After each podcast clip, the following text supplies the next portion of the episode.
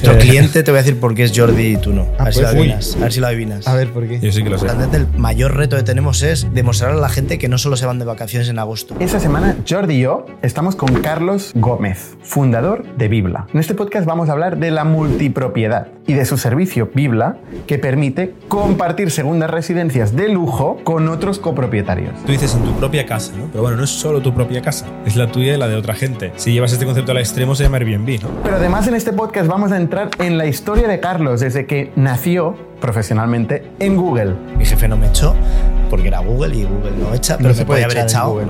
Estuvo 10 años desde España, LATAM y San Francisco y volvió con Waze para acabarse quedando aquí, montar y escalar un Venture Builder y acabar encontrando el que sería el proyecto de su vida, que es actualmente Bibla. Y el sponsor de esta semana no lo habéis escuchado nunca, se llama Factorial, que es la plataforma de recursos humanos para automatizar la gestión de tus empleados. Desde lo más hard, que es la gestión del tiempo y las nóminas, a lo más soft, que es la selección, el onboarding y la performance. Todo en un solo sitio, accesible para las partes, empleados, manager, HR y finanzas, consiguiendo que todos los equipos trabajen a la una y con información. Muchas gracias Factorial, muchas gracias a todos vosotros. Recordad que todos los jueves estamos Jordi, yo, César y un invitado siempre especial en la cafetería de ITNIC en calle Pujadas número 100 a partir de las 18.30 respondiendo preguntas y debatiendo con todos vosotros. Bienvenido a las historias de startups de ITNIC.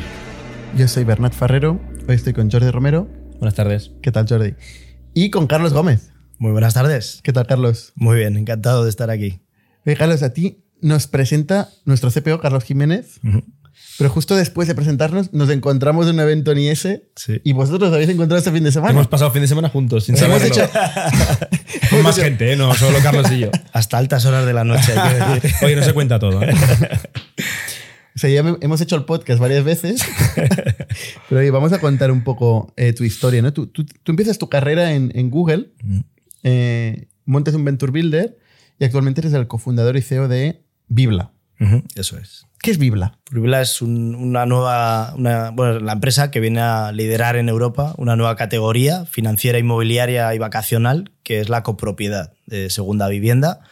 Segunda vivienda vacacional o segunda vivienda urbana o segunda vivienda de campo. Al final es, venimos a resolver el problema. Cada vez más parte de la sociedad no puede comprar un activo, una, una vivienda, cada vez son los precios más caros, los alquileres más caros, y en ese mundo donde no hay flexibilidad en la compra, nosotros lo que aportamos es una- un nuevo modelo, un nuevo marco jurídico y financiero y de uso y disfrute, donde múltiples personas pueden comprarse una casa, ser propietarios reales de esa casa, tres, cuatro, hasta ocho personas, y disfrutar la casa durante distintos momentos del año. Sobre todo una segunda vivienda que el 80-90% del año está vacía, no se usa, entonces es un activo que está gastando dinero para el propietario y no se está utilizando. Y además genera un modelo turístico y urbanístico incluso más, digamos, menos responsable, podríamos decir. ¿Por qué menos responsable? Bueno, porque obliga a que mm, se tengan que construir más casas cuando la gran mayoría están vacías o tengas un impacto en precios de alquiler durante tres meses al año que genera eh, islas o destinos vacacionales donde se viven cuatro meses al año y el resto del año no hay actividad. Aquí, es una segunda residencia donde vosotros gestionáis la ocupación de alguna forma, ¿no? La gente se puede organizar para decir, pues yo voy la primera semana de agosto. Eso lo organizamos nosotros. Hemos desarrollado un modelo que lo que permite es organizar todas estas 52 semanas del año entre los propietarios, según el tipo de casa, si es de playa, si es de esquí o si es de campo.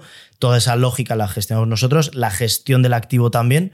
En ese sentido, somos como una evolución de- del concepto hotel, solo que en tu propia vivienda. Ya no tienes que ir a un hotel, ya puedes ir a algo que está 100% gestionado, siempre limpio, siempre en perfectas condiciones, con un concierge que te ayuda con lo que necesites, pero en tu propia casa. Pero te lo encuentras limpio. Está todo Cuando gestionado. entras limpio. Limpio, alguien rompe una silla o un plato, se reemplaza el plato. se reemplaza el plato. Cada vez que llega alguien... Si, si lo llevas al extremo, tú, dices- tú dices en tu propia casa, ¿no? Pero bueno, no es solo tu propia casa, es la tuya y la de otra gente. Si llevas este concepto al extremo, se llama Airbnb, ¿no? También es tu propia casa de, de ti y de todos los usuarios de Airbnb del planeta. Sí, solo que en ese caso solo es de uno. O sea, los demás alquilan, pero no pueden, no la conocen, pues normalmente, salvo que vayan todos los años al mismo Claro que es Airbnb. una opción, ¿no? Puede ser. Pero es verdad que eso luego es bastante complicado. O sea, el universo Airbnb, que yo es una empresa que admiro infinito, pero se ha vuelto bastante complejo, competitivo, ya no es fácil alquilar, eh, cada vez los precios son más incontrolables.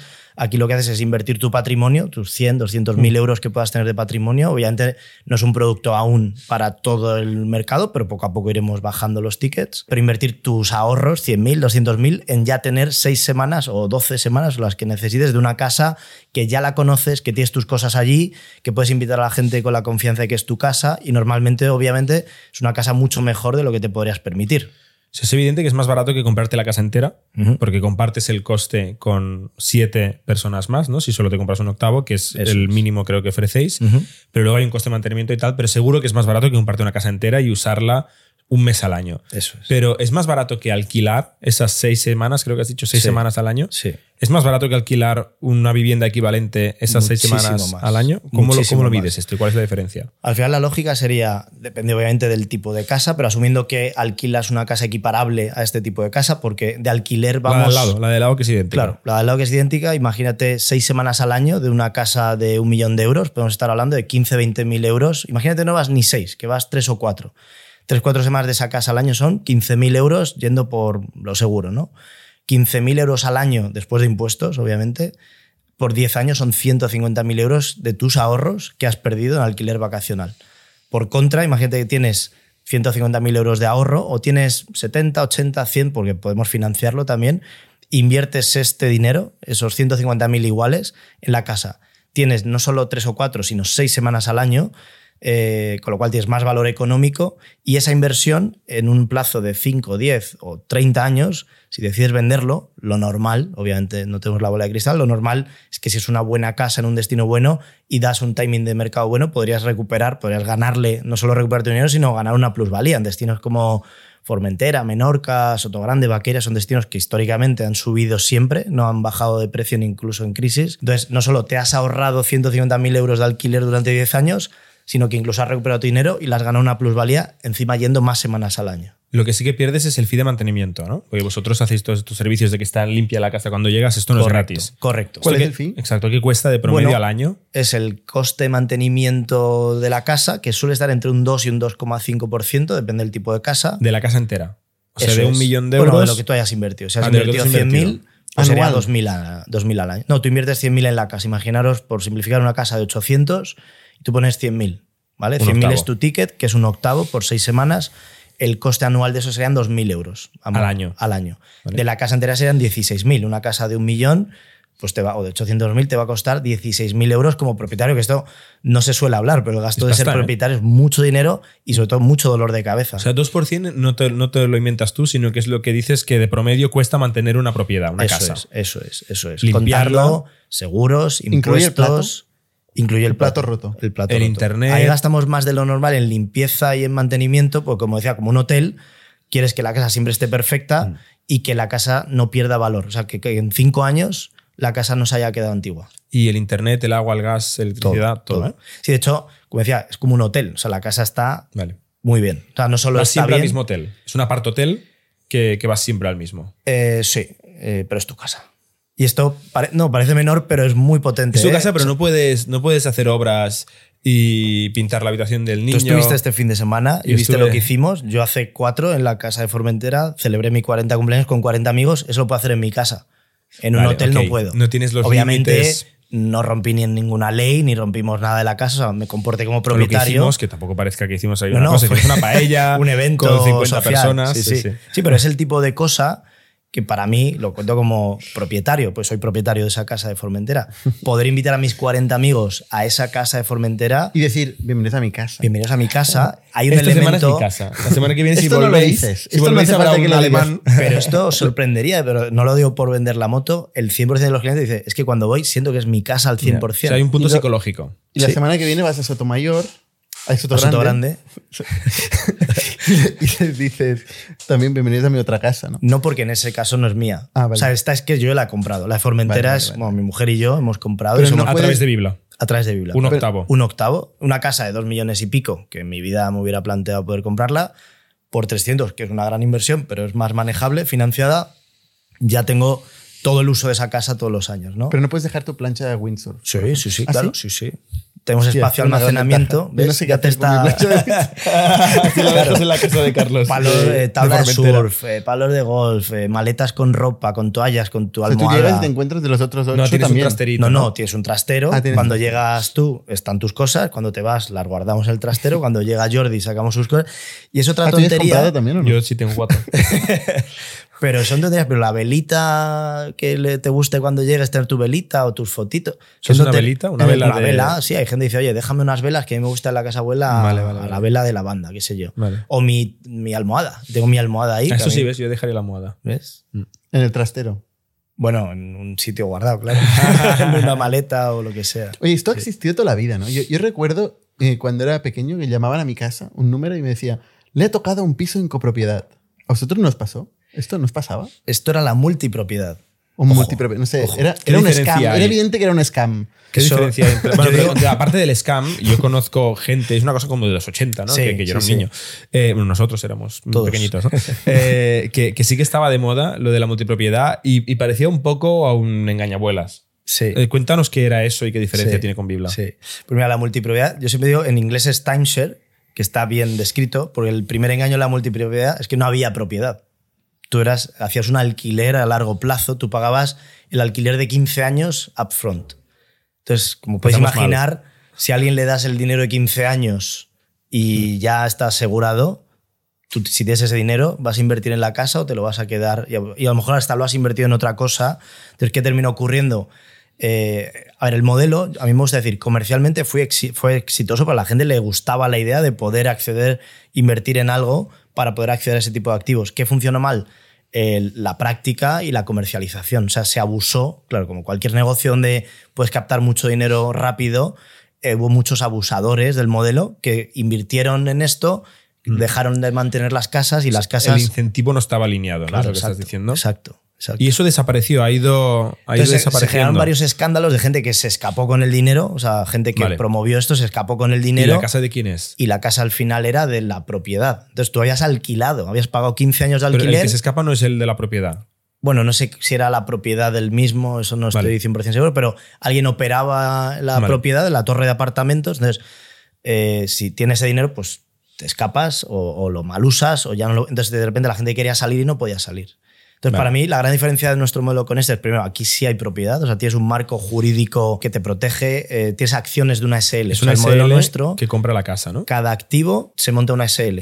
La y tú SL tienes una octava parte de un SL. o la que quieras, que hasta quieras, la sí. mitad, ¿no? Para no que nadie tenga mayoría, pues tener hasta el 50% de las acciones de SL, pacto de socios súper potente, lo ha hecho Garrigue, o sea, muy bien protegido, escritura ante notario, elevada a público, o sea que el marco de la ley, lo hemos trabajado, de hecho, yo diría, experiencia de emprendedor maduro, desde el día uno supimos que íbamos a tener que gastarnos mucho más dinero del que sería normal en una startup en tener uno de los mejores despachos desarrollando esto para que nadie se generara, digamos, el miedo jurídico. ¿no? Y eso, la verdad, por suerte, está muy superado ya. Eh, segunda gran diferencia, la propiedad, la, pri- la primera. La segunda, aquí esto es cualquier tipo de activo. La multipropiedad eran activos cutres, más tipo apartamentos más mediocres, hoteles más tal. Aquí es un activo pues del tipo que, Muy que- premium. que quieras, exacto. No, pero es, es premium. O sea, lo que Es muy vosotros- premium. Ahora mismo, bueno, a mí me gusta decir que igual que Tesla, ¿no? Que empezó en el roadster, ¿no? Como en, el, en lo que llama la atención y luego obviamente puedes ir bajando hacia abajo. La lógica del modelo aplica igual a casas de 2 millones que a casas de 500.000. Vale. Solo que ahora hacemos mucho más margen con casas de 2 millones. Oye, ¿por qué, por qué decían que te había tocado? ¿Tú lo sabes esto? Es que mi padre me decía, cuelga, que esto es un timo. Pues sí. Y nunca lo descubrí. ¿Sabes cómo lo hacían? Es un modelo súper... con la duda de si te había Sí, claro. tocado. Me acaba- tonto. No, no, totalmente. Que quizá total- hasta el día de hoy. Es súper interesante. Yo he hablado con varias empresas de, o gente que vendía esto. Ellos lo que hacían era, te invit se gastaban su, su CAC, ¿no? aquí que estamos en modo startupero, era grandísimo. O sea, te invitaban a un viaje pagado, si eras un tipo de, de- de Liverpool, te mandaban a Benidorm. Se Por gastaban decir porque estaba todo en Benidorm. Sí.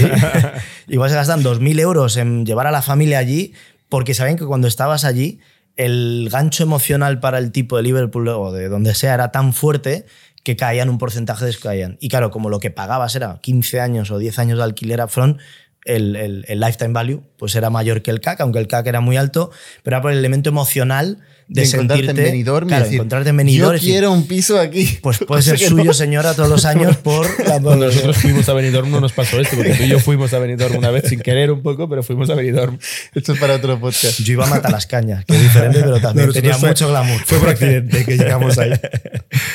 Sí. Vale, oye, eh, Adam Newman está haciendo algo parecido con Flow, Fundador Eh, de WeWork. fundador de, Sí. de WeWork, pero es diferente porque son co-livings, ¿no?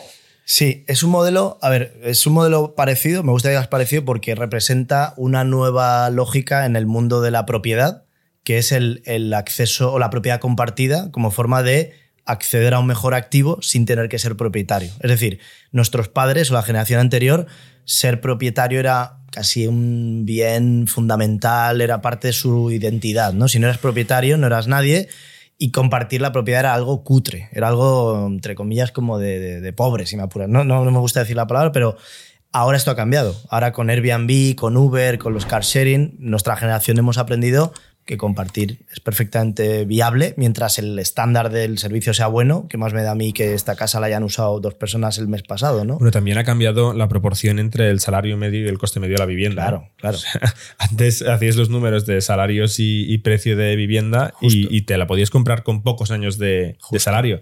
Ahora, si tú calculas la cantidad de años de salario para comprarte una vivienda en ciudades españolas o en mundo desarrollado, es, es brutal. Pero hay Sí, un de- factor cultural muy importante que es cómo se valora la propiedad versus la libertad, porque muchas veces son contrarios.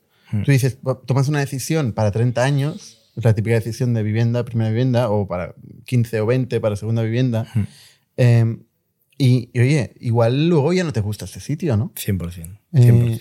pero es que aplique también a tu modelo. No, no, es que es la base de mi modelo o de nuestro modelo en Bibla es dar flexibilidad ya no Ya, solo pero en el Airbnb momento, da más flexibilidad. Porque pero, men- entonces- pero, pero menos estabilidad. Y, y de hecho hay Bueno, un es que trigger. acostumbran a ser. Nuestro eh, cliente te voy a decir por qué es Jordi y tú no.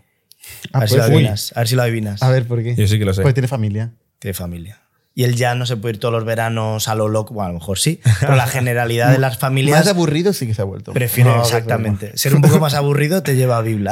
Pero tú, por decir, ejemplo- quieres saber un sitio que conoces, que sabes que está limpio, que tiene cuna, que tiene. Cuando vas en Airbnb, que yo soy fan y he usado Airbnb a muerte toda mi vida. hay filtro cuna, ¿eh? hay filtro cuna, pero no has visto la casa. Y si de repente llegas y está sucia, te- bueno, habréis vivido seguro alguna experiencia Yo de llegar y decir, me acaban de romper, joder, perdón. Me ha pasado de todo, me aquí. todo en Airbnb. Yo he llegado a un Airbnb y encontrarme una, una serie de gente ahí viviendo. Bueno, el otro día estábamos de Airbnb, la semana pasada, y entró un señor. Mientras No, ya lo estaba sabemos. Marcel duchándose tú y yo vistiéndonos, y entró un señor en la casa. O sea, No hemos descubierto, eso somos la copropiedad. asumimos que, que no, esto no pasa nada. Siguiente, venga. Cuando tienes un hijo o varios hijos, como No que que empieza, te entre un señor te en empieza casa, a ¿no? molestar un poco más. Oye, una pregunta. ¿Tú, sí. la primera vivienda, eh, alquiler o compra? Mía, f- ¿Qué familiarmente. crees que hay que hacer? ¿Cuál es tu Yo- mi fo- modelo vital- filosofía vital? Esto va a sonar muy gilipollas, pero yo tengo segunda, tercera y cuarta y no tengo primera. O sea, ¿Pero por qué explica esto? porque donde me gusta vivir, yo vivo en Madrid, donde me gusta vivir en Madrid supondría un esfuerzo vital y atadura vital que, que- que no, yo soy, vengo del mundo más tecnológico, ¿no? Una, no me puedo comprometer a nada 40, o sea, mi mujer sí, llevamos 20 años juntos y muy felices, pero comprometerme 40 años con un banco, una hipoteca, es algo que me- aunque pudiera no, no me cabe, ¿no? Entonces, donde quiero vivir, de alquiler puedo, de compra no. Mientras que de vacacional, por ejemplo, tenemos Es una rara, ¿eh? casita Esta lógica es rara, ¿eh? Que aplica para la segunda y no para la primera. porque en la segunda, por un- una fracción, digamos, por un décimo, yo tengo una casita de campo muy pequeñita, muy poca cosa, pero que me ha costado 100.000 euros y 100.000 pues sí ha sido una inversión que he podido hacer, que mi mujer y yo hemos podido hacer, y las otras dos son copropiedades con Bibla. Eh, O sea, tienes la casa entera. 100 es la casa entera, claro, una casa a las afueras de una Que no ciudad. te aburres tú los fines de semana, ¿eh? No me aburro. Entre los biblas, la casita No, de pero de campo. repente lo cuento porque me parece. Es un poco el modelo. Yo no soy modelo de nada, pero de repente tengo una casita a las afueras de Madrid relativamente barata, 100.000 contra un piso en Madrid o en Barcelona normal. Te estás hablando de 700 para arriba. Y de repente pues puedo tener una casita en Formentera por 300.000 euros, que es un dineral. O una. Entonces, con este modelo, de repente puedes compartir lo que en un Madrid te costaría una casa. De repente, con la mitad puedes tener dos, tres casas en otros destinos. Entonces, el alquiler creo que, que es muy costoso, pero te permite de un modelo más flexible. Para mí, la flexibilidad vital está casi al mismo nivel que la económica. O sea, es decir, Yo- no yo me todas ato formas, con nada. O sea, ¿no? el tema de la cuna, eh, o, o de la, o de cómo te encuentras el, el apartamento, está bien, es un argumento racional, pero mayormente la propiedad es un, se compra por, por argumentos emocionales. O sea, porque realmente, racionalmente, eso lo- le he hecho los números a mil amigos míos y tal. O sea, no sale a cuenta. Sí, yo también no, hago siempre. no tiene sentido racionalmente comprarte una primera vivienda. Además, tal y como tú te la imaginas, tal y como tú te la quieres, realmente seguro no, que es, no es lo más eficiente desde un punto de vista Correcto. económico. Que está bien que sea una decisión emocional. Pero en, en- en España, por ejemplo, hay mucha cultura de propiedad. O sea, no eres nadie si no tienes propiedad. Y no solo Sí. en España, ¿eh? en muchos sitios. Eh, Por ejemplo, China, eh, Sí, que sí. es curioso. Y en China, la propiedad es como tú decías del el caso de las multipropiedades, porque ahí es del gobierno todo y tú Sí. compras una propiedad por 50 años. Eh, aún así, es imprescindible tener una propiedad si no, no eres nadie. Pero con nuestro modelo, honestamente, por, por eso lo hemos montado, es diferente, porque aquí lo que haces es utilizar el ahorro que ya tienes para generar riqueza a largo plazo. Es decir, históricamente, quien, quien o ahora mismo, quien tiene dinero ha invertido en lujo inmobiliario. Es uno de los activos más seguros que ha habido en la historia. Entonces, nosotros Pero estamos. no, invierte en lujo inmobiliario eh, para disfrute, no para ganar dinero. No, no, no. O sea, las OCIMIS, en esencia, son grandes familias, tienen mucho dinero y dice, "Oye, lo invierto en pisos en el- la Diagonal, en el barrio Salamanca, o sea, Sí, sitios no donde... segunda residencia. Eso no, es no, prime. lujo Vale, inmobiliario, vale, como, ok. como Ya, asset pero eso class. es ciudades premium. Sí. Sí, Pero pero, tier one, no sé cómo se sí, ¿no? pero como asset class, o en Menorca está lleno de gente, digamos, francesa, parisina, están comprando y comprando. Es decir, el lujo inmobiliario como asset class ha generado riqueza históricamente. Entonces, ahora de repente dices, oye, tú puedes usar tu patrimonio, parte de tu patrimonio, para dejar de gastar en alquiler. Es que la primera vivienda es diferente, pues el esfuerzo económico es tan gigantesco. Claro, la primera no la puedes compartir porque vives todos los días. Pero una segunda, que solo quieres seis semanas al año, de repente dices, usas tu ahorro para generar más riqueza a largo y dejar de gastar a corto. Entonces, económicamente, aparte de lo emocional, por supuesto, dices, oye, tengo mi casa y me encanta tener mi casa y Habría que ver el, el comparable, o sea, cuáles son las alternativas para ese ahorro, que normalmente es que solo se piensa en inmobiliario. Ese es el problema. Pues en, Claro. el, en el, en el eh, ¿cómo se llama esto? En el SP500, ¿no? O sea, en- los indexados de bolsa acostumbra a ganar. Claro, sí. Pero hay un universo de gente que quiere invertir en ladrillo. Oye, yo, hablemos- no- yo nunca había invertido en ladrillo hasta ahora. ¿eh? Hablemos de liquidez, porque has dicho que, que el lujo inmobiliario es una buena inversión a largo plazo porque no cambia el, el valor, es verdad, pero si no está en una ciudad mm, tier one, como Barcelona o Madrid en España, eh, normalmente no es muy líquido o no tiene por qué ser líquido.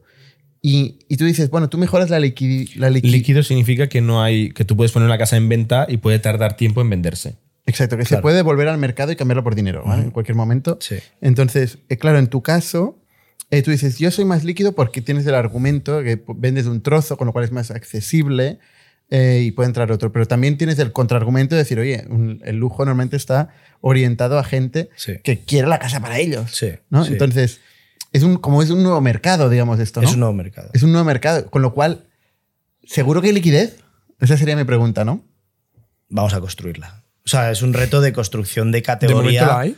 De momento la hay. Pues me- esto lo puedo contar porque ahora lo acabamos de anunciar hace dos semanas. Hemos cerrado ya acuerdos con Engel Volkers, John Taylor, Remax Collection, eh, Lucas Fox, las grandes inmobiliarias de lujo. Están ellos revendiendo nuestras fracciones a sus clientes. Es decir, momento, lo que has firmado es un acuerdo de que le vas a pagar una comisión si te venden algo. eso es. Pero la pregunta es si está vendiendo. Bueno, todavía es que acabamos de empezar. No, entonces, sin duda, yo- esto es importante. Esto es una cosa nueva que estamos creándola y que a mí me gusta pensar, y obviamente esto suena muy flipado, pero Airbnb me, me ilumina o WeWork en el sentido de decir, oye, disrumpir el mundo inmobiliario no es rápido, es lento.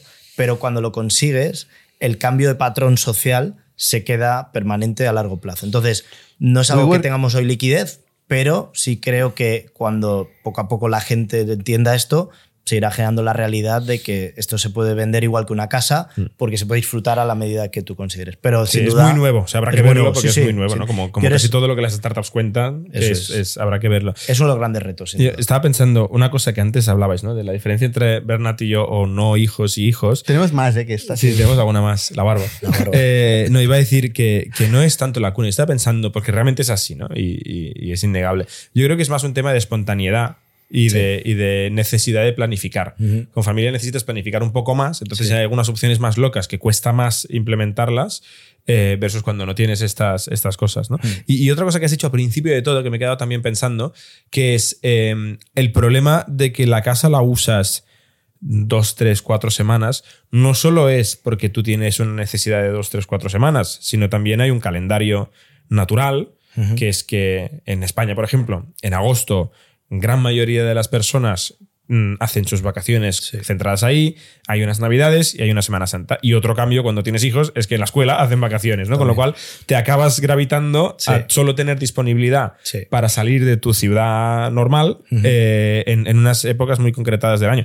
Esto no has hablado de cómo lo solucionáis. O sea, ¿no hay hostias en Navidad, Semana Santa y agosto? Sí. No, eh, No os, explico, os explico cómo lo hacemos. O sea, definitivamente ese es uno de los, re- los dos retos del modelo hasta que seamos masivos y, y la gente nos lo quite de las manos. Uno es el de demostrar la liquidez, que oye, el hecho de que las inmobiliarias vengan, en parte ya lo empezamos a, a solucionar. El de la flexibilidad es el otro. ¿Por qué este modelo en Estados Unidos, por ejemplo, va mucho más rápido? Por el teletrabajo. O sea, el teletrabajo realmente cambia la dinámica de la gente ya no tiene que vivir atada a una ciudad, a una oficina todo el año. De repente, donde antes vivías 11 meses al año en una ciudad, ahora hay gente que vive 6 meses al año en otras ciudades o puede irse a teletrabajar.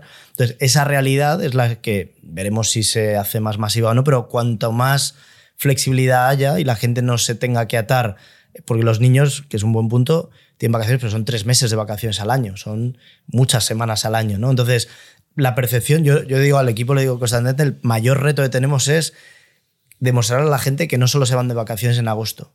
De hecho, hemos hecho encuestas y si miráis vosotros cuántas veces os vais de vacaciones al año, son bastantes. O sea, de semanas, de puentes, de incluso un fin de semana, te vas muchas más veces. Entonces. Unos eh, más que otros, pero sí. Unos más que otros. pero de repente, cuando lo puedes combinar con trabajo, con familia, te das cuenta que. eh, Y luego ocurre otro tema. Cuando tienes la propiedad, vas más. Cuando lo alquilas, cuando tienes que alquilar y gastarte sí. 5.000 euros, dices, joder, Es una 5.000 profecía autocumplida. un poco. Entonces, ¿cómo lo solucionamos? Esto es- yo digo que es el reto intelectual más jodido que me enfrenta en mi carrera, es este, el de cómo dividir 52 semanas al año entre ocho propietarios de eh, cuando hay una estacionalidad. Que todos han pagado lo mismo. Todos han pagado lo mismo. Muy importante, a diferencia de la multipropiedad, que había las semanas de agosto, las de julio, aquí todas las acciones son iguales para que tenga la misma liquidez en el mercado. Entonces, lo que hacemos es, eh, nos hemos inspirado, tenemos a, a Pau Gasol de inversor y de embajador de marca, y nos inspiramos Es muy bueno en algoritmos de compartición. no, pero mi hermano sí, que es programador, y contándoselo un día, pues claro, los ¿A programadores... quién apaga solo o tu hermano? No, a mi hermano, Ah, vale. los programadores que soy más listo que, que- que otros, dijo, ¿y por qué no? Dice, ¿habéis pensado el modelo del draft de la NBA? Que es algo muy parecido, si lo piensas todos los años, no sé cuántos equipos se sortean una- unos cuantos jugadores. Entonces la lógica es, hay dos rondas de selección donde todos los años tienes que rebalancear para que sea equitativo entre todos. ¿no? Entonces aquí básicamente dividimos las seis semanas al año en dos rondas que tienen el mismo valor económico y nuestro CTO se lo pasó muy bien haciendo modelos matemáticos y de behavioral economics bastante locos, porque una es, el valor económico de las seis semanas tiene que ser el mismo para los seis propietarios siempre. O Todos sea, los el valor años. de la combinación de las seis semanas. Las seis de Para que nadie le saque más valor que otro Eso es. al mismo coste. Pero, ¿y cómo se sabe el valor económico? el alquiler. Si pusiéramos todo el año en alquiler, Vacacional. claro, si dijeras, O oye, sea, si alquilamos. Airbnb. Scrapeáis Airbnb, veis un sitio. sí, hay plataformas que te dan ya todo esto. Por suerte, no nos hemos tenido que poner a scrapear. Eh, entonces dices, oye, el valor económico de alquiler de las seis semanas de Bernat, de Jordi y las mías es igual todos los años, con lo cual económicamente es igual. Lo que cambia es el emocional, el valor percibido. Entonces, ¿qué hacemos? La primera ronda divide una parte del valor de esas semanas, o sea, dos semanas de las seis, pero dos muy buenas. Y la segunda ronda son las otras cuatro, que son peores, pero juntas son... Entonces, eh, en un turno tú serías el primero de la primera ronda y tú eliges las dos semanas que tú quieras. Luego te Hostia, esto toca... para mí sería una putada, porque yo decido con una semana de antelación. Bien, ahí tú no serías un cliente nuestro. A mí me tocaría, yo qué sé, No, marzo. no, no, no encaja. Marzo, No, claro, frío de la los retos. Para nosotros tienes que tener un mínimo de planificación capaz, que luego hay bastante ¿Veis? Aquí, flexibilidad. aquí ya, ya- ya caigo yo. Claro. Es que no tener hijos te lo hace muy fácil. no, pero bueno, al final eh, planificar es un punto de partida. Decir, oye, ya me ato una serie de semanas al año. Luego hay muchas que puedes intercambiar con otros, puedes poner, eh, puedes, reservar on the go si hay libres, semanas libres. O sea, Y nos saltáis las reglas. Imagínate ahora que nosotros tres y tres socios más o cinco socios más tenemos una propiedad, ¿no? Y yo digo, mira, ya está muy bien el algoritmo, ¿eh? pero es que yo tengo estas dos semanas que viene mi familia de Filipinas eh, y estas, por favor, sí o sí o sí o sí las necesito. sí. ¿Eso os pasa? O sea, Sí, tenéis que sí, sí. romper o cómo, cómo se gestiona Claro, la, esto la es- excepción. En el, proceso de reservas, tú indicas las semanas que son de uso fijo o de uso abierto. Eh, otra parte muy divertida del modelo es que incentivamos el intercambio de casas entre los propietarios, que es algo muy atractivo. Porque dices, oye, tengo seis un home swap por ahí. Exacto. también. Entonces tú dices, oye, tengo seis semanas de esta casa de Denia, pero además de esas seis puedo llegar a intercambiar una o dos, o todas si quisiera, pero al menos una o dos, con una casa de Vaqueira, una de Formentera, una de Soto Grande, con lo cual permitir ese intercambio hace que la gente diga, oye, unas las voy a usar seguro, pero otras podría estar abierto. De repente, si te viene tu familia, tú hablas con la persona nuestra de Customer Experience, que es como un asistente personal para todo lo que es Bibla, dices, oye, ¿podrías cambiar esto, por favor? Y ella va a hablar con esa familia y si puede, pues los intercambiará. Pero si no, manda, manda el algoritmo. si no, manda el algoritmo. Bueno, el algoritmo lo que hace es dar el orden No, de sí, sí, sí, selección. pero y digamos, luego manda, cada uno es el manda que- el orden Eso que es, da el algoritmo. Eso es, eso es. Oye, ¿cómo, cómo se hace para ir a ver a Pau Gasol y convencerle de que invierta en tu negocio? ¿Está ahí esperando tu llamada, Pau Gasol? Completamente. no, aquí tuvimos la gran suerte de contar con, con Ferran Prieto, que es un tipazo, eh, que, que le lleva parte de... Es, es un tipo que le lleva los negocios a Pau Gasol Vale. y está muy metido. De hecho, bueno, ahora Pau acaba de lanzar eh, su fondo, ¿no? Gasol 16. Y este, pues, está siempre viendo startups en el mercado. Sobre todo su tesis de inversión, aparte de cosas de deporte o cosas de salud, él está muy enfocado en el tema de la diabetes, es marcas españolas que puedan tener un impacto global. Entonces, en este caso, vio que nuestra marca eh, podría convertirse en un icono de esta categoría. A ver, es, es una parte que no hemos comentado, pero que a él le gustó mucho y es que nos guste más o menos inmobiliario y vacacional es de las pocas categorías donde España se podría decir es una de las top tres economías del mundo, ¿no? Entonces, este negocio nuestro de copropiedad de vivienda vacacional es uno de los pocos mercados donde podríamos estar cinco años sin salir de España y tener un mercado gigantesco incluso de, de billions, ¿no? O sea que hay mucha profundidad. Pero tendríais que captar eh, propietarios fuera. Eso sí, demanda fuera, pero el, el- el supply, ¿no? El inventario puede estar. Entonces, le gustó mucho esa idea de una marca que, que pudiera. Y luego, obviamente, teníamos otros inversores en el cap table que eran Jugadores de amiguetes. fútbol, estoy viendo, ¿eh? estoy buscando cada uno en Google. Tenemos a Azpilicueta también, que es el capitán del Chelsea, que también es un tipo muy interesante. Azpilicueta. Sí, sí, Aquí sí. nos lo puedes colar y Bernet y yo no, te lo compramos. Si te lo has inventado, No, es, el es que No, en España buscado, no, pero es el capitán del Chelsea. ¿existe Azpilicueta? Sí, sí, lo he buscado. Vale, vale, vale. No, y luego mucha gente también de la red de Endeavor y muchos otros emprendedores eh, bastante. Y lo habéis levantado en deuda 26,5 millones. eh, 20 de deuda. Ah, 3 de 20 de Venture Debt y 3 de Equity. Yo- Vale. Te quería preguntar cómo funcionan los euros aquí, ¿no? O sea, aparte Sí. de cualquier startup, que tú tienes unos empleados y tienes unos costes, una página web y una marca y tal, ¿no? Esto todas las startups tienen en común, que si no facturas antes de tenerlo, pues esto hay que pagarlo con tus recursos propios, ¿no? Con tu patrimonio a fundar la empresa o con algún business angel o alguna cosa así, Sí. un futbolista, jugador de básquet. Pero estas promociones o estas viviendas, ¿cómo funciona el, el cash flow? O sea, ¿tú qué pagas? ¿Cuándo y cuánto te pagan? ¿Y qué necesidad tienes tú de financiar esto con equity o con deuda? Vale, muy buena. Buena pregunta, pues yo creo Bibla, doy un pasito para atrás y ahora os lo cuento entero, pero somos una empresa, una startup relativamente especial porque nacemos en un modelo bastante complejo donde entras en el mundo inmobiliario y financiero que tiene una serie de prácticas muy diferentes, ¿no? Entonces, es una startup que nacemos con la necesidad de levantar deuda, que a día de hoy, luego podemos entrar, es una, posiblemente es la gran barrera de entrada que tenemos ahora mismo. Somos el único player de Europa que tiene este tipo de deuda en estas condiciones, lo cual hace que si no lo tienes no puedes entrar en la categoría. Y ahora mismo tenemos una posición única como para liderar en toda Europa. ¿Por qué? Porque sin deuda no puedes entrar. ¿Por qué? Porque necesitas ocho personas para comprar. A priori vas a comprar la casa entre ocho, o cinco o seis, pero varias personas.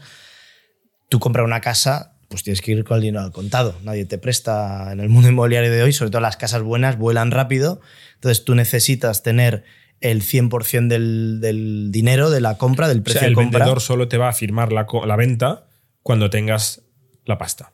Sí. No te la reserva, Eso es. no te la aguanta, no, te deja que vayas pagando a medida que encuentres inversores, es lo que quieres Exacto. decir. Y jurídicamente, o sea, tú creas un vehículo, una SL, mm, por- para cada propiedad.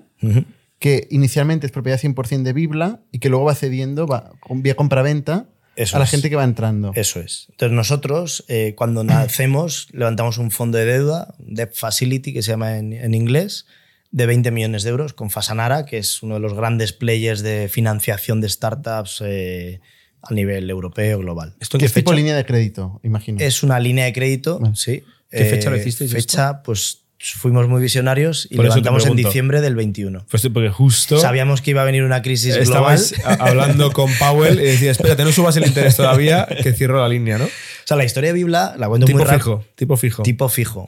Tipo fijo. O sea, esto es eh, casualidades de la vida, obviamente, Sí, porque no creo sí. que tengas el móvil de... Bueno, tuvimos la gran suerte de que uno de mis socios es Carlos Floría, que había trabajado en Inverready llevando el fondo de Venture Dev. Es uno de esos casos donde un, un financiero es absolutamente esencial para el éxito de esta startup. Bueno, no es el único caso, hay y más. tener suerte. Y tener suerte. porque ese No, no. tipo de interés que no sé que, que- pagaría es un 2%, un 2,5%, Hombre, un poquito más. un poquito O más. sea, el- la deuda es a. Bueno, estamos en. Es al. Bueno, single digit. Nadie No, estamos escucha. en no, están cámaras y micrófonos. nadie nos escucha. No queda entre No, no, nosotros. lo sé, lo sé. Vale, pero digit. un tipo, digamos, que quizá se ha doblado. En el mercado sí, exacto. En el mercado Claro, se hubiera mercado doblado, ahora- si ahora la vas a buscar, se Justo. hubiera doblado. Eso Que aparte es. de vuestro EBITDA ya es un rendimiento financiero por el, por el, igual por el represtar esta misma No, no, línea. eso no. Esto No, no, podéis es una hacer. línea de crédito. Pero has dicho que financiáis también las compras, ¿no? Bueno, ahora cuéntanos, vuelve. Sí, Tenéis 20 millones, cuéntanos Sí. cómo va esto. O sea, sabemos desde. Esta startup nace desde el Builder que, que montamos hace unos años, que si queréis luego hablamos, de 7R. Como proyecto Venture Builder estudiamos a fondo. De hecho, esto, si esta es muy divertida esta historia. Cuando estamos, vendemos otra empresa que, que ahora no viene a cuento y empezamos a explorar, como nos quedamos con ganas de más al vender esta empresa, que era Rento, Empezamos a explorar otras cosas aledañas ¿no? en, las, en las proximidades de esto. Y empezamos a jugar con conceptos como el shared ownership, que veíamos que estaba la propiedad compartida, etc. Y vamos a hablar con un inversor bastante crack, amigo, y se lo cuento y me dice, joder, esto está muy bien, se parece, esto que estáis contando, se parece a una startup que acabamos de, de invertir en Estados Unidos, que está ahora mismo el unicornio más rápido de la historia, que se llama Pacaso, y dice, oye, si quieres te los presento y a lo mejor incluso podéis montar el player europeo de esto y luego se lo vendéis. ¿no? Esto es mentalidad builder, ¿no? Nos lo contaba así, dije, bueno, vamos a hablar con ellos. Los conocimos, llevan seis meses, estos son los fundadores de Silo, eh, que es uno del el idealista de Estados. Unidos. Y los conocimos y dicen, no, ahora estamos muy enfocados en Estados Unidos. Entonces, de repente, estamos investigando esa, ese área, conocemos esta empresa y vemos que están 100% enfocados en Estados Unidos, que Europa, entre comillas, lo están minusvalorando. Y ahí dijimos, joder, ya habíamos montado tres empresas inmobiliarias PropTech anteriormente, vemos el proyecto y decimos, joder, esto, España es bastante potente para esto. Entonces, como builder, estudiamos a fondo, eh, diseccionamos el, el por qué y vemos que hay un proyecto muy potente. Con la red que teníamos de inversores del mundo inmobiliario, vimos que lo validaron y dijeron, oye, esto tiene muy buena pinta, y ahí es donde nos decidimos a lanzar la empresa. Pero claro, lanzando, sabiendo que teníamos que levantar un fondo de deuda de mucho dinero, porque era diferencial, que como emprendedor igual esto no lo ves venir, pero en este caso pues la vimos venir, igual que levantar dinero para abogados, cosas así. Entonces como que es un, un building, ¿no? Es una startup muy bien diseñada porque no es una startup fácil. Entonces ahí nos proponemos levantar una ronda muy agresiva y justo el proceso del fundraising, Pacaso, que es este player americano que es como el Uber de la categoría, anuncia que su primer destino de todo el planeta fuera de Estados Unidos es Marbella. Esto justo donde estamos levantando la ronda, ¿no? Entonces como es un viento de cola que de repente el mercado dice, cuidado. Al revés. Viento de colado de cara. Bueno, la- me acuerdo, estábamos comiendo con mis socios, con, con Iván y con Carlos, y la primera hora fue como, hostias, joder. Claro, que viene aquí. el fastest, el Sí, sí. unicornio más rápido de la historia, con mil millones, aterriza en Marbella, ¿no? Y fue una hora y media decir, hostia, nada. Es increíble la cantidad de unicornios más, más rápido de la historia. Es que he escuchado tantos ya que digo, no pueden se ser todos ciertos. Siempre se puede ir más Sí, sí, rápido. Pero bueno, vale. Bueno, de hecho, esta, va, esta es para otro día. Eh, lo, lo que hay behind that. Estoy intentando estos- recordar de dónde venimos, ¿eh? Para poder volver. Sí, Llegamos, no, llegamos. pero nos tenemos que ir ya a Google, ¿eh? Dentro de poco de- me está Vale, llamando bueno, Google.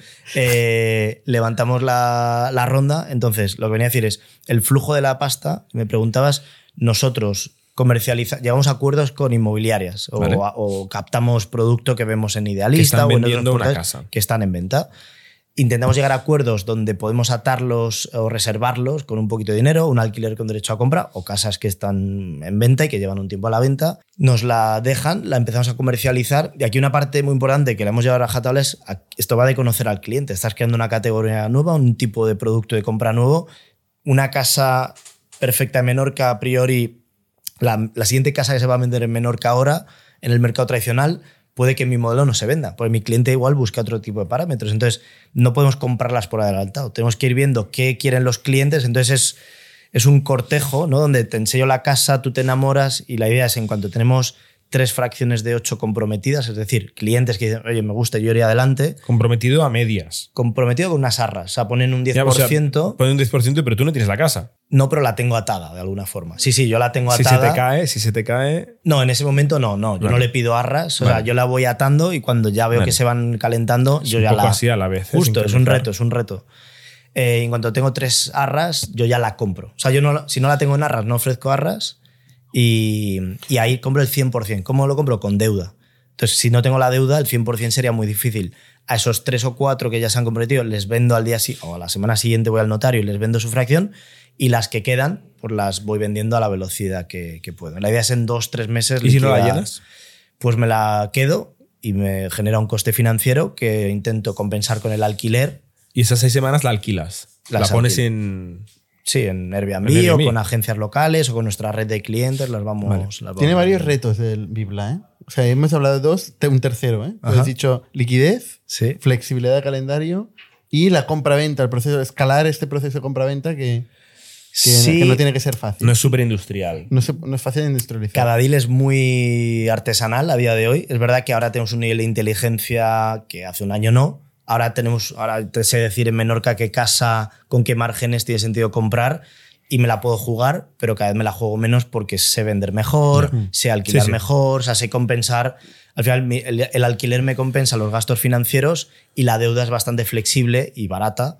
Y eso es un, un elemento clave. ¿no? Sin la deuda sería imposible. Eh, Iba a decir que igual la ventaja del modelo más clara es la, el lock-in que tiene el comprador con Bibla.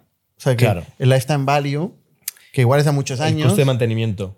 por el coste de mantenimiento, o sea, es- seguramente por contrato lo tenéis atado. Claro, ¿Qué pasa si deja de pagarte el coste de mantenimiento? Un octavo. Le puedo sacar. ¿Le puedes sacar en el le contrato? llegar- sí, le sí. puedes Pero- recomprar. O sea, poder- le bloqueo el acceso al activo. O sea, si me deja de pagar el mantenimiento, le bloqueo el acceso O al sea, es activo. propietario, pero a medias. porque bueno, puede claro, venir pero está dentro de un pacto de socios con otros propietarios que quieren que nadie Vale. sea moroso. Eso, eso sí que lo, lo atamos muy bien. Entonces, está por contrato. Oye, si dejas de pagar más de tres meses. No puedes entrar, tal, pero eres propietario de un octavo de la SL. Eso es, aunque ahí se podría arrancar un, un proceso de, de ejecución. ¿vale? Para, Vale. O sea, la idea es que no haya clientes morosos. Ya es y- una Y idea. la podría idea- haber otro problema que es que esta comunidad se vaya al mercado. que aquí vamos dándole vueltas, ¿no? Se vaya al mercado y encuentre que estos servicios se, pueden, hacer- se, se ofrecen en el mercado por un precio mucho más competitivo, ¿no? Sí, sí, Y sí. quieran, oye, pues yo prefiero otra gente que me haga el mantenimiento. Podrían hacerlo. podrían- eso, no, eso está Porque muy bien. si no, el mercado deja de funcionar, ¿no? Si, Claro, si claro. estás captivo, Sí, tú sí. como monopolio, entre comillas, de la vida de esta gente, le vas subiendo el fee o lo que sea. Claro, claro, claro. Y es parte de lo que le decimos siempre. Oye, nosotros aquí, la propiedad es vuestra. Es vuestra casa. O sea, se Yo soy pueden- un se gestor, poner me de pueden echar. Se pueden poner de acuerdo y echarte. Nos pueden echar. Vale, de hecho, o no parte son- de la promesa es yo os protejo de, entre vosotros, pero también os protejo de mí. Y nos pueden echar cuando quieran, ¿no? O sea, realmente ahí, en respuesta a tu pregunta, y lo que yo creo más sexy es de nuestro modelo, al ser un cambio generacional, hoy están entrando gente innovadora. Pero esa gente innovadora cada vez serán gente menos innovadora y el que le gusta este modelo no solo va a comprar una fracción de una casa, es que posiblemente va a comprar durante los próximos 40 años, va a comprar 3, 4, 5 casas en distintos sitios, venderá una, comprará una. Entonces, mi deal al final es que Vale. te enamore tanto el modelo que nunca compres una segunda vivienda al 100% y todo Vale. ese budget te lo gastes en nosotros. Me queda ¿no? una pregunta y acabo, ¿eh? Joder. Pero es es que no hemos dicho lo más importante Hemos de dicho al todo. principio, vamos directo de la historia. Y luego has dicho, cuéntanos qué es Bibla. Venga, va. La última pregunta, que no es poco importante. ¿Cuál es el, o sea, ¿De dónde sale el revenue de Bibla? ¿Cómo ganamos dinero? Claro, no? porque no, o sea, hemos hablado de ¿Y unos cuánto? servicios, Sí, pero pues no ha quedado claro. Pues nos gusta ganar dinero. Nos bueno. gusta la rentabilidad, nos gusta. Eh, ganamos dinero a día de hoy de tres formas. A futuro, espero que de, de- de varias más. ¿no? Pero la principal es una, trans- una comisión en la, en, la, en la operación de compra. Vale, o sea, si yo me gasto, hemos dicho 100.000 euros, a, a Bibla, ¿qué le pago? Bibla cobra un 8%. Se le pago 8, además de 100. los 100. Eso es. Eso es. ¿Qué pago pasa? 100 más 8. Eso. Más 2,5. Anual. Sí, Ah, más el mantenimiento. 2% anual. No, bueno, pero eso es para la casa. De ahí Bibla se lleva un poquito, el 2,5, Bibla se lleva un 20%, que es de mercado. Entonces son tres modelos. Uno, la... Decir que es de mercado siempre va bien. Siempre. siempre. Es que lo es. 20% que es de Es, la, mercado. o sea, es la frase de todo el mundo te dice siempre que todo es de mercado. Sí, ¿qui- ¿Quién nos decía esto? Eh, Un inversor. Un inversor. Que siempre sí. te, te mandan un term sheet y Sí. te dicen condiciones de mercado. Correcto. Y este portátil vale 2.000 euros, que es el precio de mercado. Es el precio de mercado de este portátil. Venga, va. La, o sea, es un 20% del la mantenimiento. comisión en la compra es un 8%, Vale. una comisión de mantenimiento anual Vale. y una comisión de reventa, el día que lo quieras revender. O sea, ayudar a revender. Eso es, Vale. exactamente. Vale. ¿Qué cosas se podrá meter a futuro? Pues servicios de valor añadido, donde esa gente se ve de vacaciones todos los años y yo voy a ser su gestor de las vacaciones. Mira, oye, resérvame un barco, un coche, un restaurante, una niñera o no sé qué. Entonces va a haber una capa de servicios de valor añadido. Capas de que infinitas. podría, Al final podéis producir platos para los que rompan Podríamos platos. Hacer aviones para ir a la casa. No, pero es un elemento clave. Al final tú dices, de la masa patrimonial vacacional de mis clientes, Sí. Con ser el, el player que le lleva esto, al final Airbnb lo está haciendo con experiencia, o sea, Sí, Es lo bueno que tiene tener el lock-in. Claro, exacto. ¿no? Y poder hacer, puede ser un modelo previsible donde Y puedes sobre hacer el ABC de, tu- de tus costes y ir integrando. Y luego, sobre todo, la, la venta cruzada. O sea, de hecho, ya tenemos clientes a día de hoy que están queriendo comprar una segunda fracción en otro destino. Oye, una cosa que no ve nuestra audiencia es que hace un calor de la hostia. Total. No somos de sudar Yo, tanto, aparte, ¿no? me están entre la Yo he y el agua. calor, he pedido agua. Porque sí, sí, Normalmente estamos- hemos cambiado de sitio, pero se ve que si ponemos el aire acondicionado, eh, se entra el ruido en el en Ah. tal. Entonces, cuando la gente dice que viene a sufrir en Indie, que es por sí, eso, sí, no por Sí, las literal. preguntas. ¿Y qué facturáis ahora mismo? Eh, facturar, facturar, eh, no sé si lo puedo decir. Tú sabrás. Sí. Eres el CEO, ¿no? Bueno, estamos en 3,1 millones este año. Vale. Eh, eso en el- facturación el- el- real. el- El, gordo- es 7 millones. Vale. Y o sea, lo- 7 millones es. Incluye es- el fin de mantenimiento. No, No, no, sin fee de mantenimiento. Ah, vale. Sí, de hecho, eso todavía, como todavía es muy pequeñito, ni lo estamos considerando. Vale. O sea, estamos como muy ¿Qué- en startup. Llevamos un año realmente. ¿Y qué diferencia entre GMB yo. y GMB es lo que yo voy a poder facturar. O sea, he comprado casas por valor de 7 millones que si lo lleváramos a términos de ARRs, esto es lo que yo espero poder vender en unos meses, pues tardo entre Vale. 2 y 5 meses en vender la casa. Entonces, yo ya he hecho operaciones por valor de 7 millones que Vale. espero... Los, de la, los del software, claro, lo llamáis ARR, pero 3 millones es facturado ya, que me ha ingresado en Y la cuenta a los mayoría es ese 8%. Oye, Sí. que era la última pregunta hace media hora. Es el truco. Venga, me callo ya. Venga, vamos, vamos a tu historia. Sí. Em, ¿tú, vienes, ¿Tú dónde vienes? Tú vienes eh, de, de Google. Empezaste tu carrera profesional. Bueno, no, na- nací en, Nací en Google. nací en un barrio de Madrid. Eh, sí, profesionalmente nací en Google, eso es cierto. Eh, nací en que eso no es Google habitual aquí en España. No. Igual en California sí, pero aquí y no. menos en 2007. Yo, yo empecé en Dublín, en Google, en 2007, cuando todavía Google no era una empresa que se conociera por contratar. Eh, yo venía del mundo más tradicional de, pues a lo mejor irte a consultoría, banca, estas cosas. Yo soy la oveja negra de mi familia, todos son ingenieros menos yo. Yo en el último año de, de COU descubrí, le pedí a mi hermano ver los apuntes de su carrera y vi que no entendía mucho y de repente tuve una iluminación de que no era ingeniero, pero estudié ciencias puras, o sea, iba para ingeniería pura. Eh, hice económicas y ADE. Y, y bueno, en 2007 entré en Google y... ¿Y por, por qué hiciste ADE? Es una pregunta que siempre hago. No, económic, perdón, económicas y derecho. Econo- Ah, derecho vale. y económicas, sí. Me pareció una... No tenía ni idea de qué quería hacer en mi vida, pero dije, estas dos cosas juntas, algo, de algo puertas. Económicas para entender los Vale, números vale. de las empresas. Y entré en Google en 2007, cuando de repente fui a las entrevistas, vi, pues lo que hoy es normal, ¿no? Pero gente en playeras, en chándal, jugando al futbolín, y me explotó la cabeza y dije, joder, qué interesante. Y entré en un equipo que era el equipo que íbamos a lanzar Google Apps for Business, que era el negocio de, Gu- de Gmail, Calendar, Google Drive, toda la suite de herramientas para oficina que no existía, existía a nivel consumer, y Google dijo, oye, vamos a empaquetarlas y venderlas al mercado. Y entonces me sumé como primer tío de ventas para España con otro amigo que iba a ser el de soporte. Y esto es muy historia, típica historia startupera, donde aunque Google parezca ahora lo que es, en su día era muy startupero, éramos un equipo de 10 para 5 mercados, entramos, lo lanzaron globalmente y a la semana dijeron, oye, que es que esto se está vendiendo solo online, la gente entra online y clica y lo compra. Ya Lo no que- hacéis falta. necesitamos soporte. Y en inglés, para Estados Unidos. Y, y yo, junto a otros, con nuestro inglés chapurrero de la época, ¿no? Ya había hecho el Erasmus y tal. eh, Erasmus es donde se aprende inglés. más, donde crees que aprendes inglés. ¿Dónde lo hiciste tú, el Erasmus? Ya en. Suecia, en Vale, Göteborg. Vale, vale. Y, y entonces de repente, esto es, y me parece una historia muy interesante para contar, porque el soporte está muy, creo, menospreciado. Para mí fue, incluso para vender, la mejor escuela posible. Yo estuve ocho meses, ocho horas al día, respondiendo Google Apps eh, for Business, Hello, ta, ta, ta. ¿No era gratis? Era gratis, pero con nosotros empezabas a pagar. Eh, lo que era gratis era las cuentas. O sea, de hecho, yo tengo, me acuerdo, mis- mi soporte era cambiar passwords.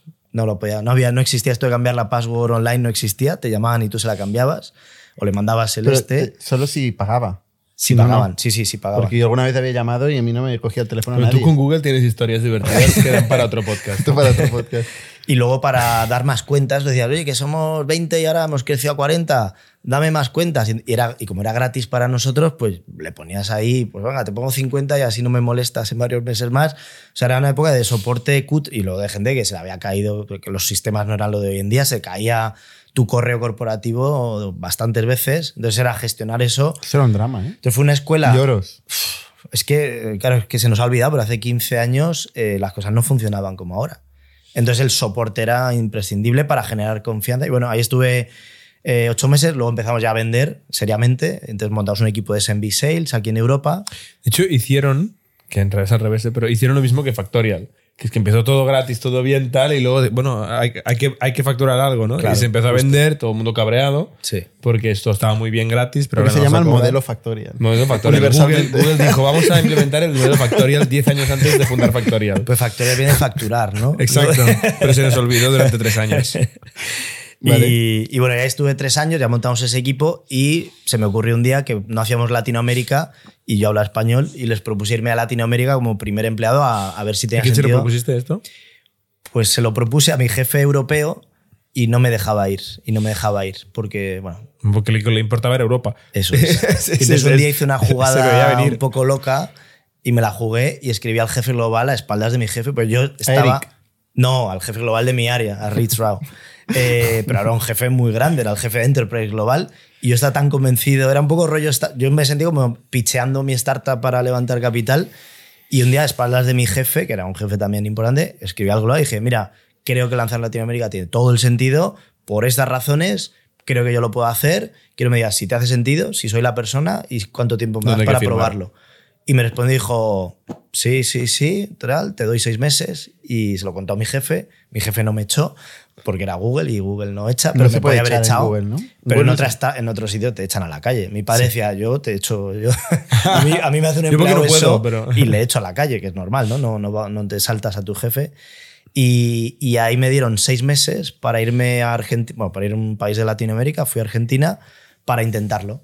Y, y también historia muy de, de- de esa época, ¿no? Llegué el primer día ahí a la oficina, abrí el Salesforce, claro, llevamos tres años de gente escribiendo a Google Apps de Latinoamérica, entonces había una cola de 5.000 leads, ahí calen- bueno, calentitos ya no, más bien fríos, pero claro, había habido mucha demanda y nadie había atendido ese mercado nunca. Pues igual, ahí estaba. Pero ahí, estaba. Y entonces yo me puse es a lo que llamar tiene Google. Es todo- que, claro, ahí te malacostumbras en Google, ¿eh? Total. O sea, estar en un monopolio yo creo que tiene que tontar un Oh, poco. pero no, no, no, pero ahí no éramos mono. Ahí éramos el underdog, competíamos con Microsoft Office, que era el auténtico monopolio masivo. Pero claro, la gente vio. Pero era Google una Apps, buena marca. En Google Apps. Pero no, no- en Enterprise. En No, en Enterprise, no, Enterprise, de no, hecho no, al no. revés. En Enterprise Es éramos una sospechoso, cosa ¿no? mala, rara, desconfiada. Sí. Ya, bueno. Era como una ahí cosa estaban muy a cool. 5.000 leads que seguro que convirtieron. Para, para No, dar un poco bomba de, porque- de perspectiva a la gente que se pregunte 2007, ¿no? que nos- quizá tenemos audiencia que ni había nacido en 2007, el número de empleados de Google hoy o eh, a final del año pasado eran unos 150 200 mil empleados. Eh, ha cambiado bastante. En 2007 había 16.000 empleados en todo Google, pero es que en 2005 había 5.000. Ujú, O sea que realmente, y en 2004 3.000. Sí. O sea, es- estábamos en el principio de, Sí. de la escala de ¿Cuánto Google. has dicho que había en aquella época? En, en el 2007, 16.000. Ah. Pero en Y 2000, ahora son más de 100.000. casi 200. En 2004 eran 3.000. Que es que en 2004 sale a bolsa y ahí es donde ya empieza a escalar a, a lo Sí, loco, sí. ¿no? Por cierto, Eh, la otra competencia era gente como Jordi, que de adolescente vendía servidores de mail. Sí. ¿No? Sí, sí.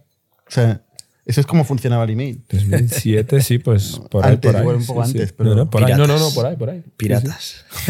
Eso se lleva al cloud. Eso se lleva todo De al hecho, cloud creo que y cuando acaba dejó- convirtiéndose en un monopolio. O sea, yo creo que hoy, hoy sí es un monopolio. ¿Google? Sube- No. sube- No, Google En Google Enterprise, ¿no? No, hombre, no. Google Microsoft, O sea, Office 365. Vale. Microsoft, bueno, es verdad. eh, hemos de decir Hombre, que ha, defendido el terreno Microsoft. muy bien. ¿eh? Microsoft ha defendido Sí, sí. con 365. Total. pero, Muy pero bien hecho. hay muchos segmentos donde Google Apps o En Gmail, Gmail es monopolio. En startups es Mira, solo yo, Google. yo recuerdo una charla Google brutal Cloud. de Sundar, que es el actual CEO, cuando era jefe de Enterprise y Apps, era un jefe importante, pero no era el, el CEO. Y nos viene a dar una charla que yo recuerdo súper inspiradora, porque claro, Microsoft nos machacaba los y claro, Cuando Microsoft empezó a ver que peligraba, ¿qué hizo? Tiraba de todos sus productos y decía, te lo doy gratis si me contratas todo lo demás, ¿no? Entonces nos machacaba. Y Sundar dijo, equipo, esto es un cambio generacional.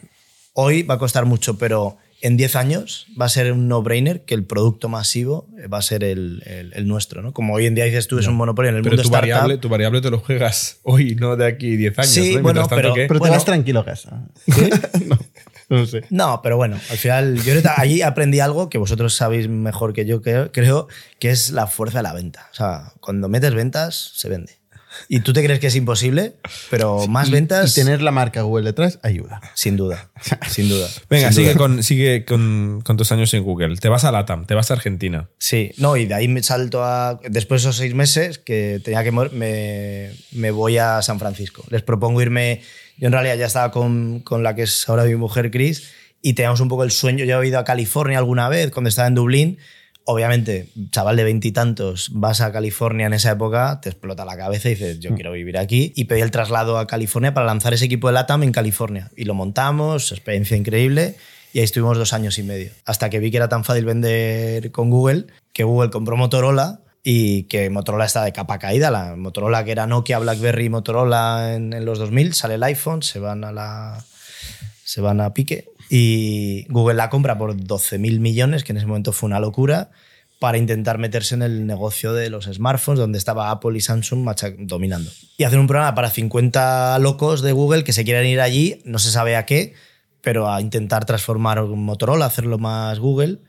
Y a mí, la verdad, fuera broma, ya lleva seis o cinco y medio en Google, ya estaba como satisfecho de eso y me apetecían retos nuevos y esto me pareció muy divertido. Esa época también el, el mundo smartphone estaba al auge, ¿no? Y, y bueno, me, me- me seleccionaron y me fui para allá, eh, a Motorola, en una etapa muy bonita, porque como digo, yo, soy del Barça, aunque soy de Madrid, soy oveja negra, porque no soy ingeniero y soy del Barça, aun siendo todos del Madrid mi familia.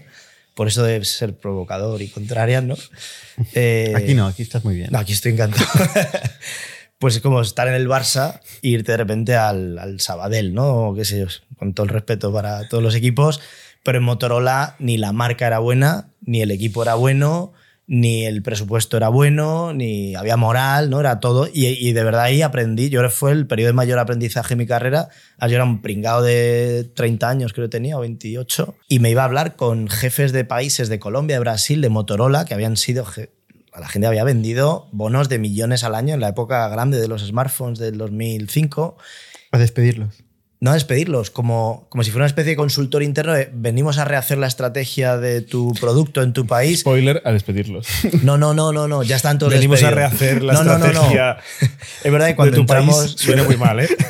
No, no, pues fue- no, por suerte solo entramos a Google primero, hizo, eran 15.000, hizo limpieza, se cargó a 5.000, vendió una división que eran 5.000 y cuando solo quedan 5.000 es cuando entramos esta tropa, que a mí me parece una, una experiencia interesante que hizo ahí Google. Los 50 Googlers más una capa de 8 ejecutivos, incluido el CEO nuevo de Motorola, nos metieron como, oye, quiero soltar gente dentro de la estructura y éramos con un board paralelo para el CEO. O sea, todos los meses quiero hablar con vosotros y me contéis lo que está pasando en las entrañas de Motorola, el CEO de Dennis. No, pero estaba muy bien porque había cosas tan estúpidas que hoy en día no las entendemos como es que aquí en Motorola no comparten los documentos, es que son privados por departamentos. Tengo que pedir permisos. Oye, es que los calendarios no están compartidos. La cultura Google era todo compartido con todos. Motorola no. Entonces, ese tipo de cosas menores o cosas mucho más relevantes como no hay, no hay OKRs o no hay procesos de performance review, eso no existía. Entonces fue nuestra misión, aparte de hacer una estrategia buena, meter la cultura de Google en una- Yo, de hecho, fui responsable de meter OKRs en el equipo de ventas global, que eran 500 personas, se reían en mi cara de los OKRs. Pero, joder, pues picando piedra, después de seis trimestres, los OKRs serán la forma de, de- de gestionar la empresa, ¿no? Entonces, meter esa cultura ganadora, es un poco imperialismo, Pero, ¿eh? no, pero, no Imperialismo- ganó, pero no ganó, ¿eh? En este caso. Sí ganó y te explico por qué. Porque esto, bueno, al final la vendimos, se vendió, no la vendimos, se, se vendió la empresa a Lenovo, que ¿Por quería cuánto? comprarla. Creo que fueron 6 billion.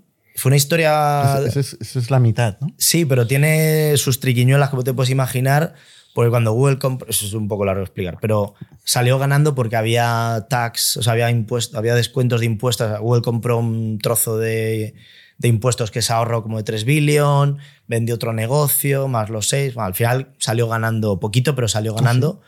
Eh, pero tampoco fue un tema económico. Google realmente compró Motorola para proteger Android, que es el gran éxito de la historia. O sea, Google estaba en riesgo de perder Android por la guerra de las patentes, compra todo Motorola con todas sus patentes, que es lo que y de hecho es lo único que no vendió. Eh, pero cuando digo que luego estuvo, que luego sí ganó, es porque gran parte del equipo de Motorola potente, unos acabaron montando la división de hardware de Google, lo que es el Pixel, los, bueno, ya no los hacen los eh, ordenadores Pixel y tal. Y joder, luego Motorola en Lenovo ha sido muy exitoso y también, o sea, no ha ganado a Apple y a Samsung, pero ha sido una marca, o sea, sí, sí que se genera una cultura que ha permanecido. Podía haber muerto, pero Los OKR siguen ahí. eh, eso ya no lo sé.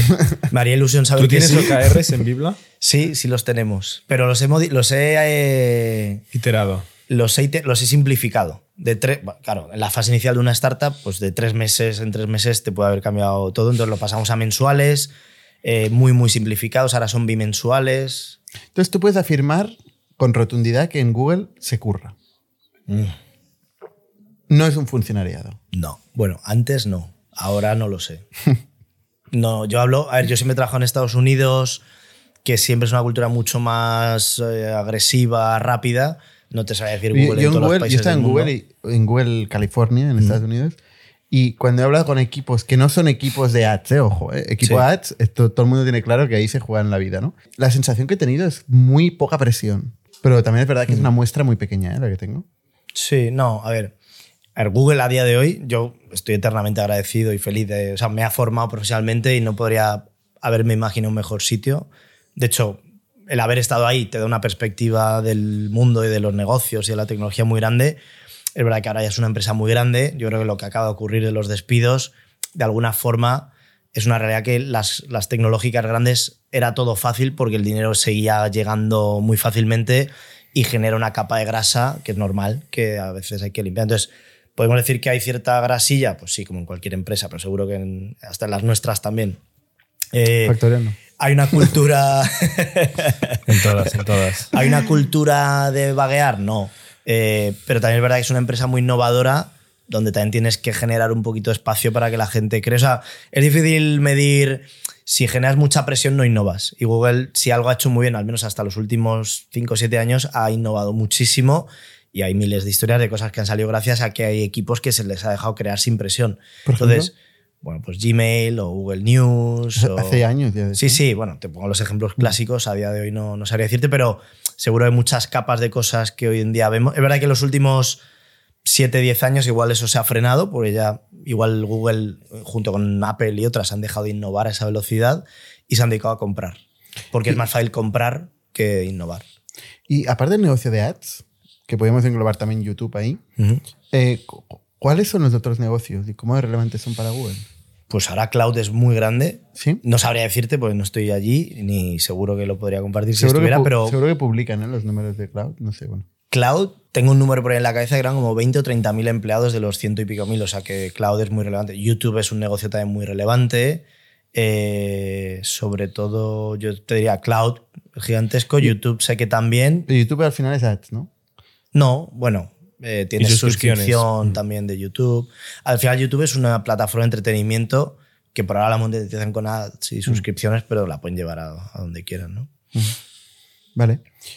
Luego sales de Google y te vas a Waze, Sí, bueno, quedándote todavía en, en Silicon Valley, ¿eh? Bueno, y en Google. Waze es parte de. Alphabet. En realidad, verdad, ahí. Motorola y Waze son- eran ya Alphabet, que es la matriz de Google. Y, y sí, doy el salto de Motorola a Waze. Y bueno, de hecho, reportando a Estados Unidos, pero me vengo como primer empleado a Europa. Me visto de irme primero de algo, también siempre me ha, me ha hecho ilusión. Y me vine primer empleado de Waze en Europa.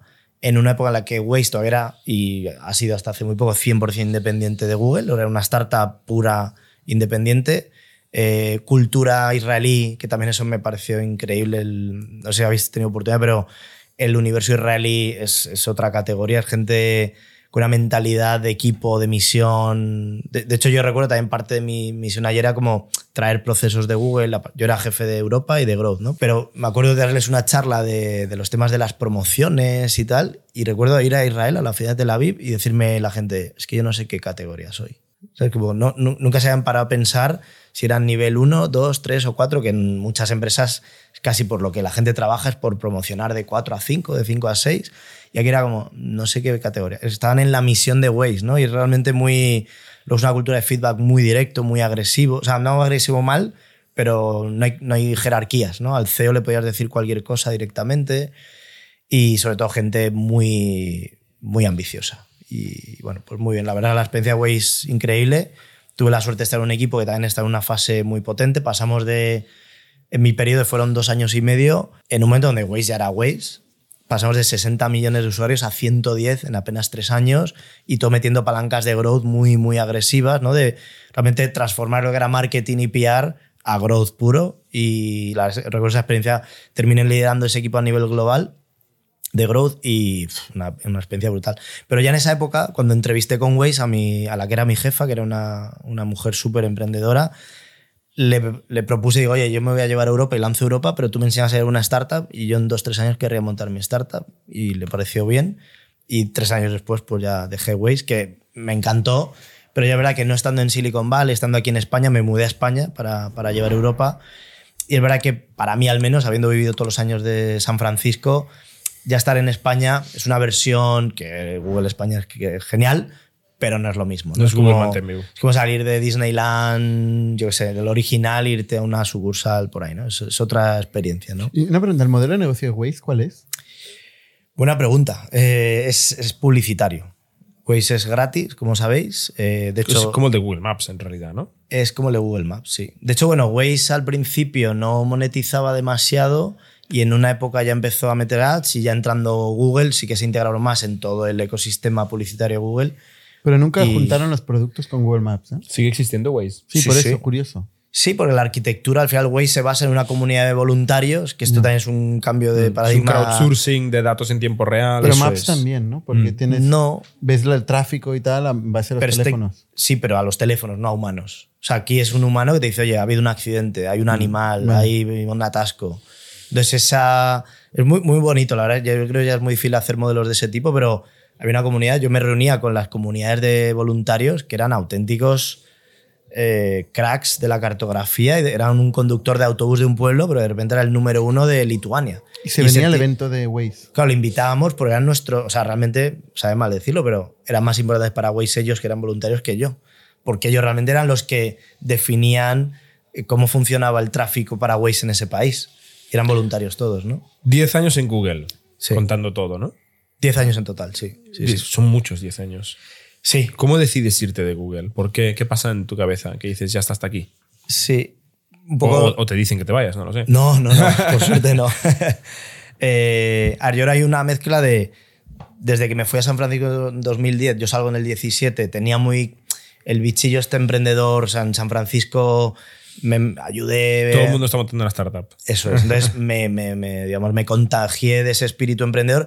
Siempre tuve la calma de saber que no era, de saber cuándo sería mi momento, ¿no? De decir, oye, que en Google estás muy bien, que estás haciendo cosas muy chulas, aprendiendo mucho. O sea, no, no arrebatarme por esa urgencia. Luego, el salir de San Francisco y venirme a España, estando en España, sabía que en, en un Google en la matriz puedes ir, puedes subir mucho. A mí, aparte, la carrera política interna nunca me atrajo, por eso cambié a Motorola y cambié a Waze, como quería aprender más que escalar. Entonces, llega un momento y dices, bueno, aquí ya he aprendido suficiente, quiero emprender y sobre todo yo veía como el montar mi propia cultura, tribu, como un lugar donde hacer más cosas, ¿no? Y no ser, pues al final, no- aunque sea muy chulo Google, no dejas de ser un empleado de una gran corporación, ¿no? Entonces tenía ese bicho emprendedor y desde que volví a España con Waze sí que ya estaba con la esta en la cabeza y, y fue de esto que estás abierto a posibilidades y justo un día el que luego terminó siendo mi socio Ángel Gutiérrez, él era el socio global de innovación de Everis, en un evento mm, de estos que hay mucha gente aburrida y nos aislamos los dos, éramos amiguetes y tal, y nos aislamos. Los, él venía a Silicon Valley cada año y nos conocimos ahí. Nos pusimos una mesa a hablar y hablar, hablar, hablar. Nos pegamos una hora y media y terminamos pensando en esta idea de un venture builder corporativo, ¿no? que era algo que todavía no, no existía en España. Eh, la idea de decir, oye, se pueden encontrar oportunidades de negocio chulas y junto con un corporate que tiene un conocimiento tremendo de esa industria, tiene muchos recursos, tiene ventajas injustas, por montar un modelo eh, donde montar startups, pero hechas muy, digamos, eh, quirúrgicamente, ¿no? Como sabiendo exactamente qué quieres crear, con qué corporate ir de la mano. Y lanzamos este modelo y lanzamos este modelo con la idea de lanzar startups junto con corporates y también de manejar fondos de corporates que quisieran invertir en startups. Que no. Entonces, juntamos un poco su conocimiento del mundo corporativo y consultoril con el mío más del mundo de la tecnología y las startups. ¿Y, con qué corporates lo montaste? Pues lanzamos 7R en 2017. El primer socio que tuvimos fue Everis, que era precisamente de donde venía él, que apostó y nos dijo, oye, nos dio un fondo de 10 millones de euros para poder invertir en startups que viéramos potentes, incluidas las nuestras. Eh, después lanzamos con Sareb, de todos los players innovadores, la Sareb, que es la, era la gran empresa inmobiliaria que montó el Estado después de la crisis. Con ellos montamos una startup que se llama Ringo, muy, muy interesante, que era...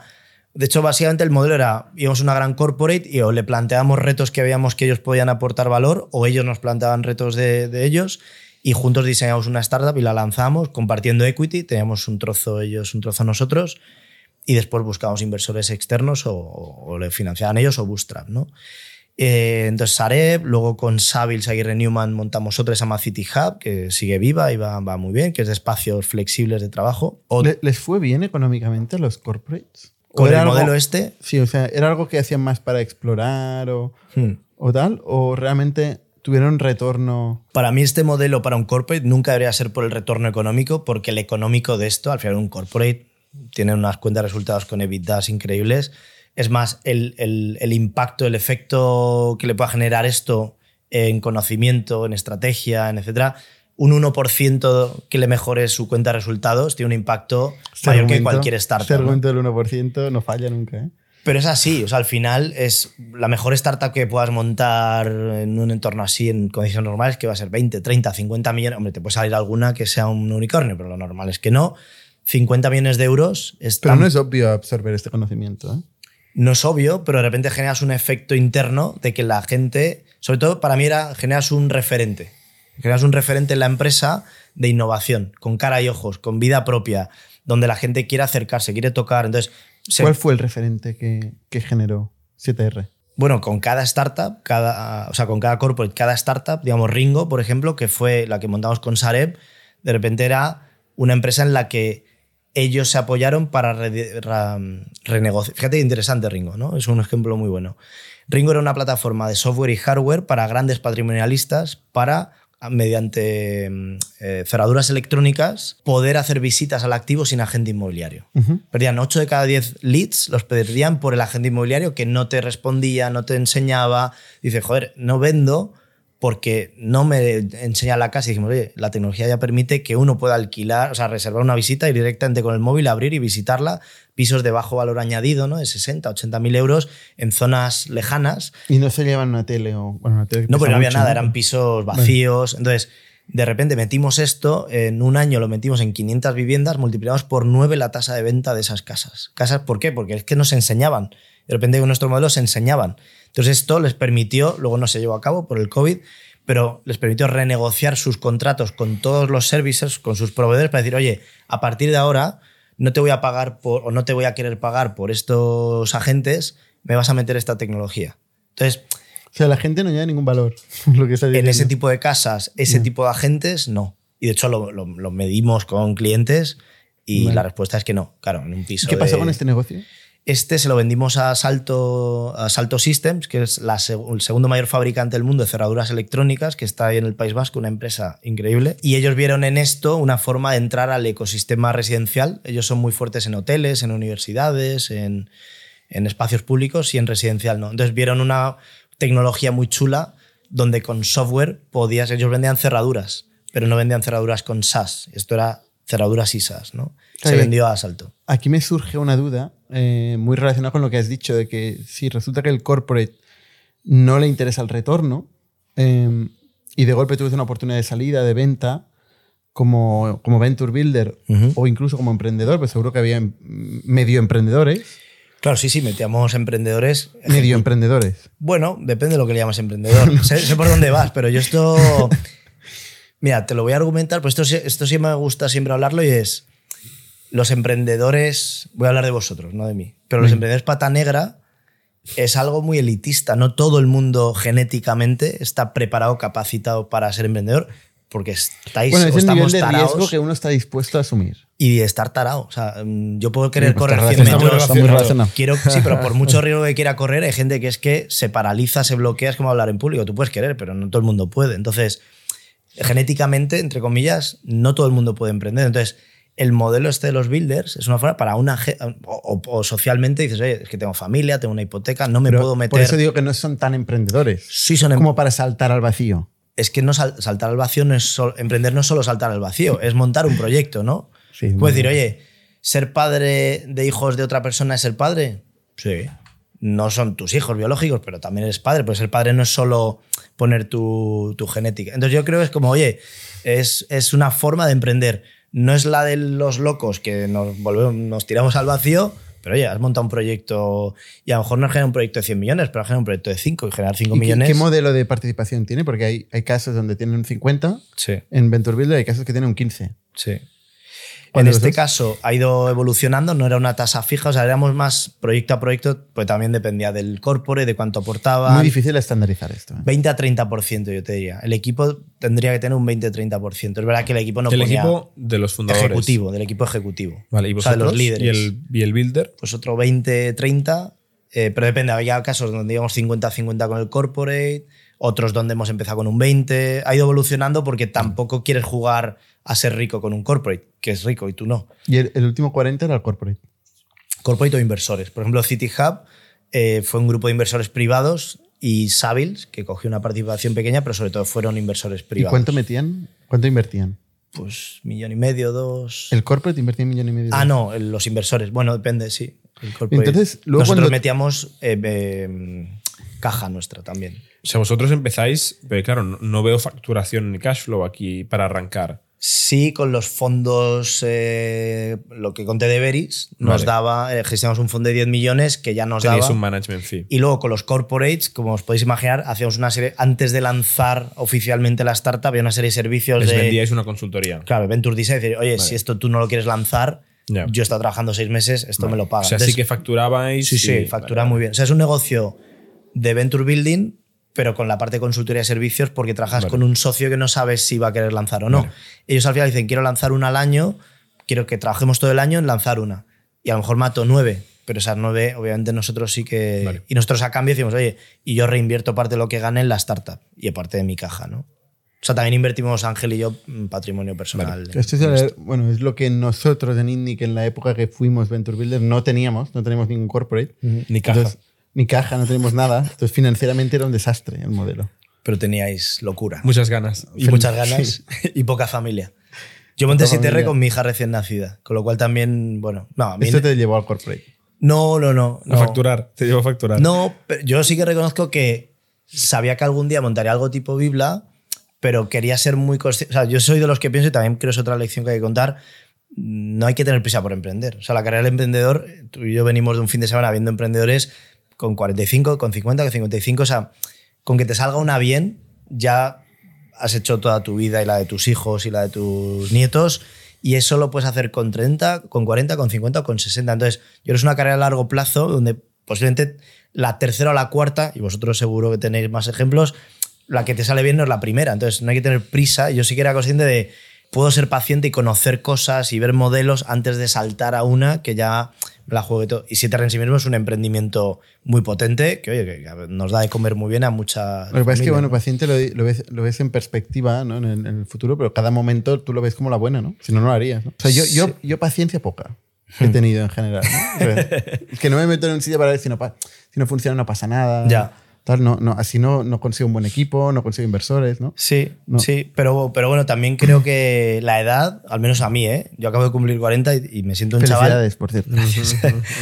Pero es verdad que la edad te va dando esa perspectiva de decir, oye, que tampoco esto va a ir rápido, ¿no? Y bueno, y No, está claro. con el contexto actual incluso de mercado, que creo que es otra gran teoría, otro tema que es el mercado ha cambiado. Lo que antes era ir a toda velocidad, ahora, ahora no es Sí, tanto, siempre pienso que estoy corriendo, corriendo como un loco, pero luego con perspectiva digo, hostia, esto va muy lento. Porque ahí la cinta va en la dura dirección. Tú vas corriendo muy rápido, pero el mundo te, te vuelve para atrás. Oye, si comparas la vida de California con la vida de España, ¿qué, qué cambia? Tú que has vivido en las dos. A nivel profesional, el nivel de ambición es otro. Eh, a nivel. O sea, yo a nivel. Estilo de vida, la sociedad, o sea, A ver, a ¿cómo nivel personal, yo volví por temas meramente personales. Mi mujer y yo decimos que no queríamos seguir. Es un, es un entorno profesionalmente muy ambicioso y muy potente, pero también a nivel personal muy desgastante en cuanto a que todo es muy superficial y está muy vacío, ¿no? Yo hay una frase que suena muy de, de charla así inspiradora, pero de verdad que me, me ocurrió, que eres la media de las cinco personas con las que más tiempo pasas, ¿no? Y un momento decir, joder, si todos los que tengo alrededor son así, yo también me estaré haciendo así, más materialista, más cortoplacista, más tal. Entonces, hay un momento en la vida y dices, oye, pues igual no sé si quiero crear una familia aquí, no sé si me quiero desarrollar aquí, el tipo de amigos. Entonces, en España te das cuenta que las conexiones que haces, aunque sean de media hora, son muy reales y pueden llegar a muchos sitios, cosa que allí es tan superficial que aunque quieras, no se genera, ¿no? Y tengo muy buenos amigos americanos que la relación es muy potente, pero muy superficial. Para ellos es profundísima, pero para mí es muy superficial. Un saludo aquí a los amigos. A todos los americanos. que por cierto van a petarla con una startup que montaron. Pero a nivel profesional, piensa en Silicon Valley o toda aquella zona, todos los días aterrizaban dos o tres aviones llenos de gente que quería ser, ser billiones. Entonces, todo el mundo está montando una startup, todo el mundo está montando un fondo, todo el mundo. Entonces, te contagias de eso, es muy sano, muy creativo. Entonces, yo creo para una parte, ahora ha cambiado muchísimo y ahora la verdad es que da mucha pena. Ahora San Francisco hay vídeos, están, es- parece una ciudad fantasma, parece Detroit de verdad. No la zona de Palo Alto y todo esto, pero la ciudad sí. Para esa época, yo no me puedo imaginar un sitio mejor donde que te explote la cabeza, te abra la mente, veas posibilidades y te quieras convertir en un player global eh, en lo que hagas.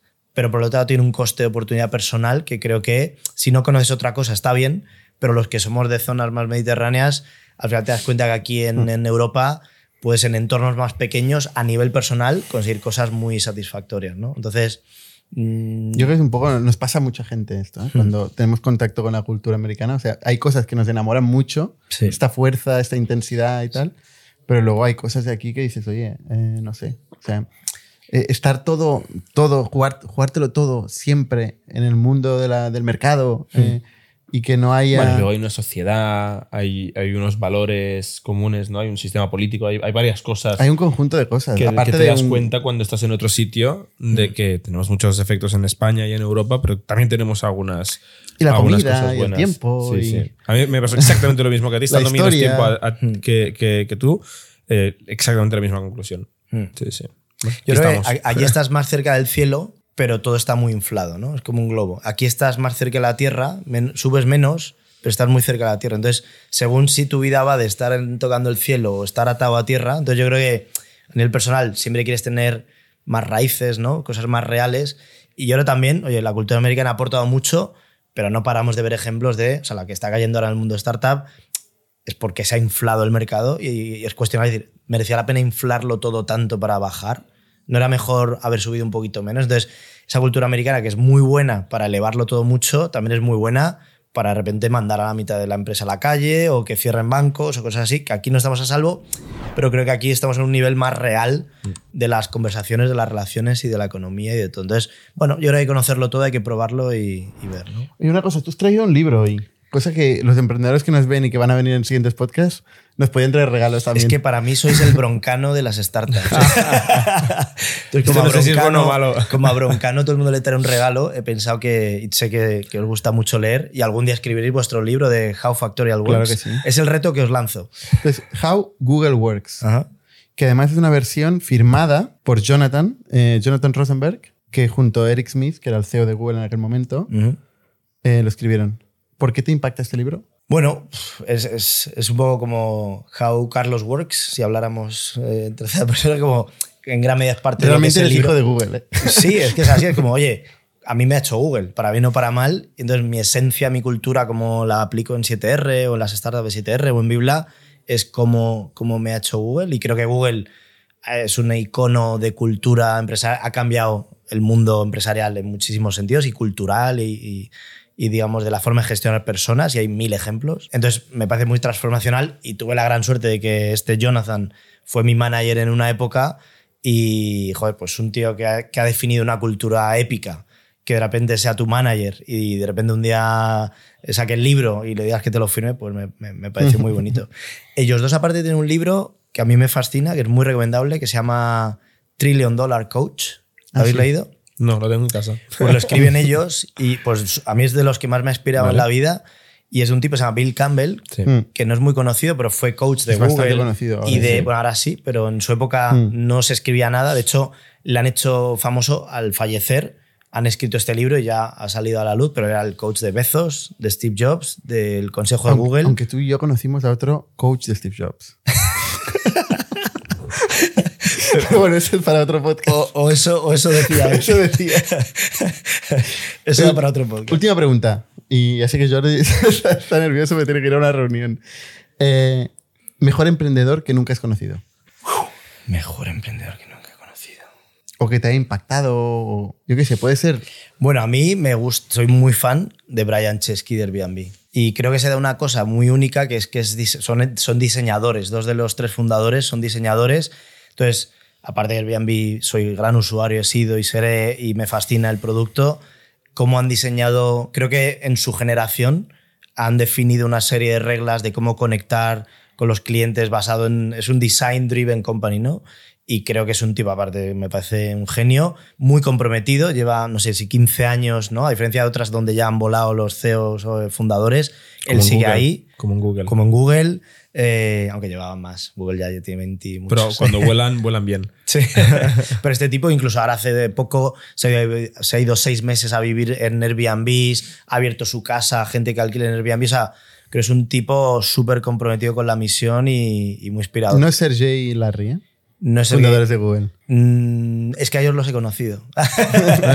no, ellos creo que son ingenieros y ingenieros puros y, y por desgracia, si fuera un programador me identificaría más, pero creo que estos piensan a otro nivel en el que yo conecto menos, ¿no? Y Brian Chesky creo que conecta al nivel del consumidor, del cliente, no tanto de la tecnología y, y me acerca más. Mm. Carlos, muchas gracias por contarnos tu historia. Te seguiremos con Bibla y mucha Y suerte. compraréis una fracción. Obviamente. Yo le he mandado, yo le he mandado el link a mi mujer. Muy bien. Durante la conversación me ha dicho, no lo entiendo. Digo, después te lo cuento.